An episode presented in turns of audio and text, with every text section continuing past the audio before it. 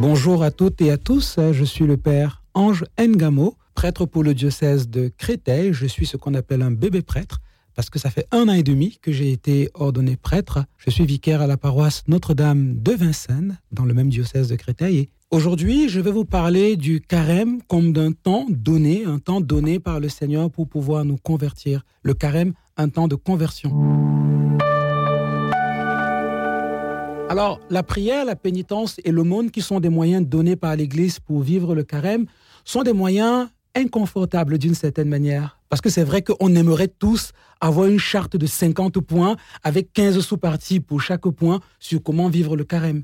Mais en même temps, le carême est un espace où on réapprend à vivre de notre liberté. Pourquoi? Parce que le salut qui nous est donné à Pâques ne peut être accueilli que si on y consent un tout petit peu.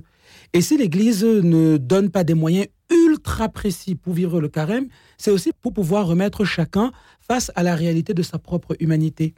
La prière, le jeûne et le partage. Alors, partage ou aumône, dira-t-on.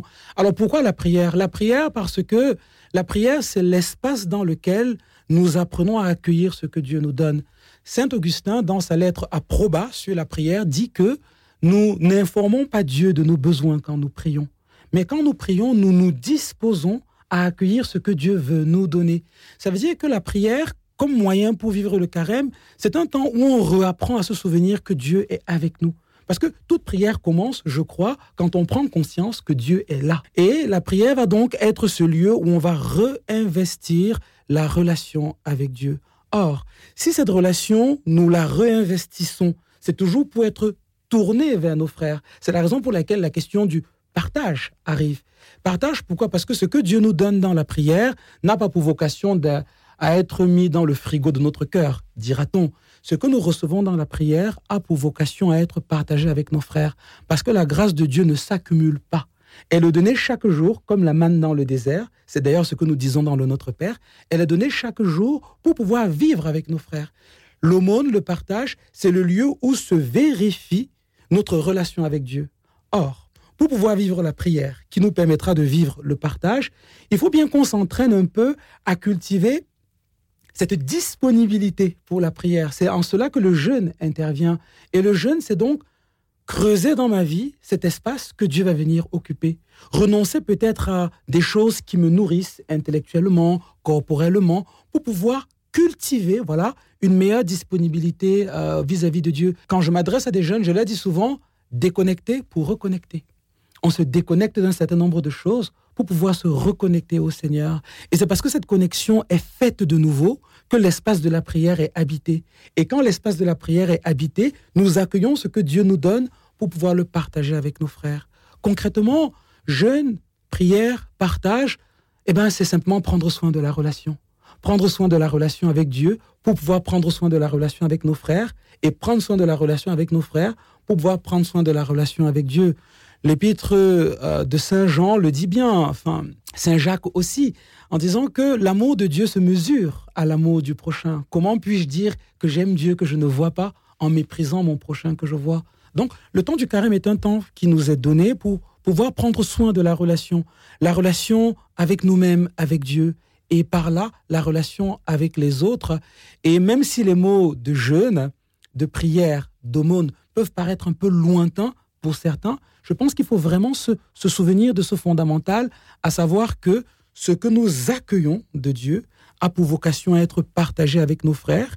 Et pour pouvoir accueillir quelque chose de Dieu, il faut s'entraîner, ascèse en grec, il faut s'entraîner à cultiver cet espace disponible. Et le jeûne, bah, il sert à ça. Le temps du carême, vous le savez, c'est un temps qui nous est donné pour réinvestir notre baptême. Or, notre baptême, nous le réinvestissons à chaque fois que nous célébrons les sacrements. La messe, on la célèbre tous les jours pendant le temps du carême, ainsi que tous les autres sacrements de l'Église. Donc, le carême est à la fois un temps d'entraînement, mais aussi un temps de vérification de ce que nous avons reçu. Il y a dans le temps du carême, je ne sais pas avec quel mot je pourrais le dire, donc j'essaye les miens, il y a dans le temps du carême quelque chose d'en dehors du temps et de l'espace. En même temps, on s'entraîne, en même temps, c'est le terrain où se vérifie ce que nous avons reçu. Donc le carême fait les deux.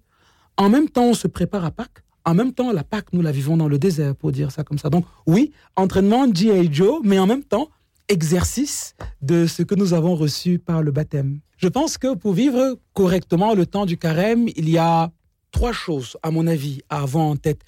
La première, c'est consentir à une forme d'inefficacité. Parce que, voyez-vous, nous sommes dans un monde où tout va extrêmement vite. Nous avons des agendas assez remplis. Consentir à une forme d'inefficacité, c'est accepter qu'un autre puisse nous tenir par la main.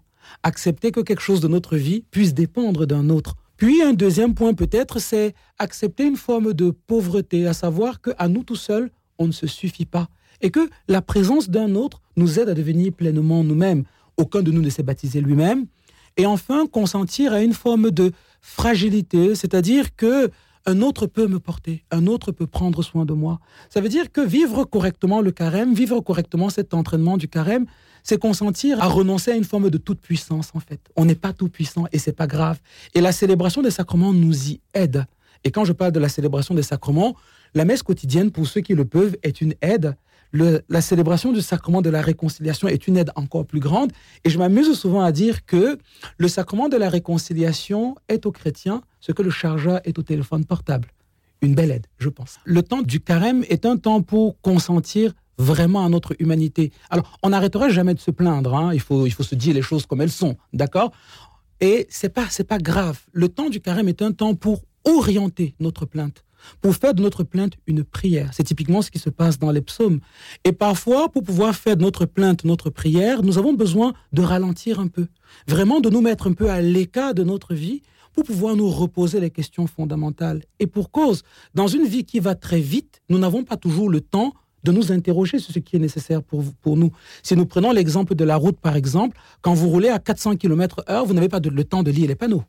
Non, Or, les panneaux vous donnent des informations essentielles sur la route, donc il faut ralentir un peu. Et le temps du carême est un temps privilégié pour ça. Évidemment, à n'importe quel moment de notre vie, nous pouvons le faire.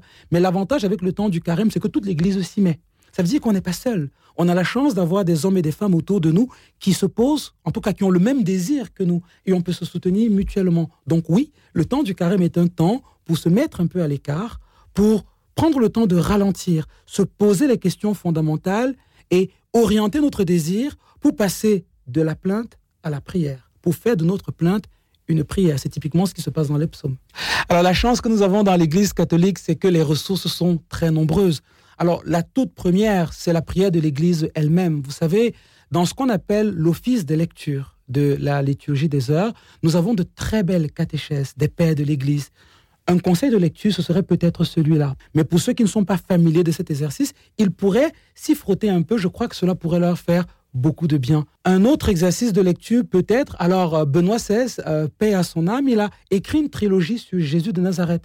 Le tome 1 parle du temps de Jésus au désert et je pense ça peut être une belle lecture. Et enfin une troisième d'un abbé du Mont des Cas, le père euh, André Louf, qui s'appelle Au gré de sa grâce, qui est un très bel exercice de lecture sur la vie intérieure, je pense que ça peut être une belle lecture de carême aussi. Voilà trois propositions, nonobstant la parole de Dieu, cela va de soi.